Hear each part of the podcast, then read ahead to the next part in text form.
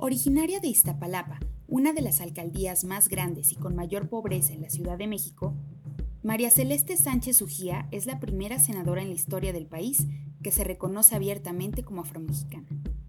El camino ha sido largo y en su labor legislativa busca que las poblaciones afrodescendientes obtengan el reconocimiento histórico y legal que se merecen.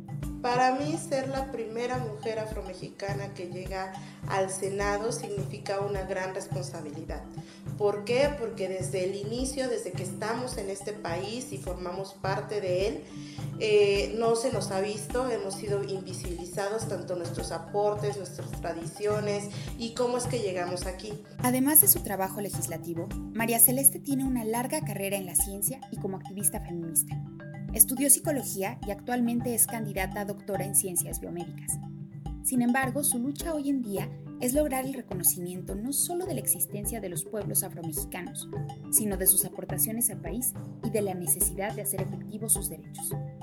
Una de las cosas es que se debe de buscar el cambio de, nombre, ¿no? Porque debemos de seguir, de, ser nombrados en todas las iniciativas en donde pues se busca el acceso a derechos que todas y todos deberíamos de tener, pero por ser parte de una, de una población que ha estado en situación de vulnerabilidad e invisibilizada, nunca hemos sido nombrados. En septiembre se cumple el vigésimo aniversario de la aprobación de la Declaración y el Programa de Acción de Durban, el programa más amplio y firme para luchar contra el racismo en el mundo.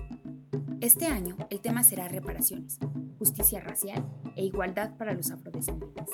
El pasado 31 de agosto, la Organización de las Naciones Unidas observó por primera vez el Día Internacional de las Personas Afrodescendientes, para celebrar sus enormes contribuciones en todos los ámbitos de la actividad humana se hizo como una forma de retribuir y reconocerles ante las profundas injusticias y la discriminación sistémica que han padecido durante siglos y que hoy en día continúan afrontando. Es que yo te voy a hablar desde lo que es ser una mujer afrodescendiente en la Ciudad de México.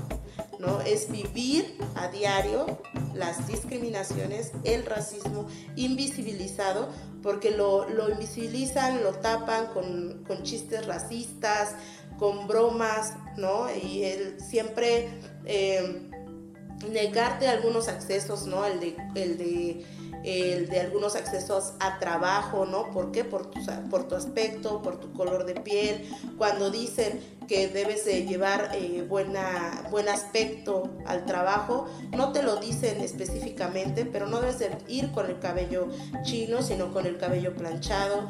Debes de ser blanca, debes de ser delgada. Yo no tengo ninguno de estos aspectos.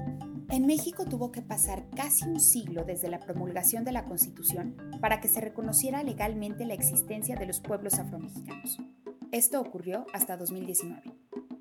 Apenas en el censo de 2020, el Instituto Nacional de Estadística y Geografía incluyó en el censo de población una pregunta para visibilizar en las cifras estadísticas la existencia de este sector de la población mexicana. El resultado fue que 2.5 millones de personas se reconocieron afromexicanas, y representan a 2% de la población del país. Actualmente, estas poblaciones se concentran principalmente en los estados de Guerrero, Oaxaca y Veracruz. Para Celeste, el racismo está relacionado con no reconocer que las diferencias que existen entre las personas implican privilegios para algunas y discriminación para otras.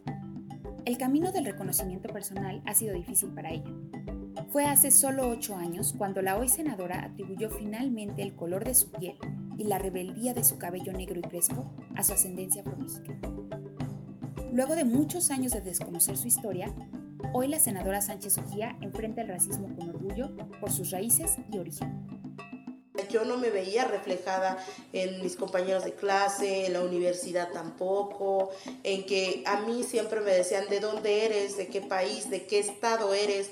Nunca, nunca creían que, que yo había nacido aquí en la Ciudad de México, ¿no? Entonces reivindicar eh, mi historia hace que, que yo me sienta orgullosa y que haya construido eh, mucho más eh, mi identidad. Entonces, ser afrodescendiente, eso me llena mucho de orgullo. Obtén más información en onu.org.mx y encuéntranos en nuestras redes sociales como ONU México.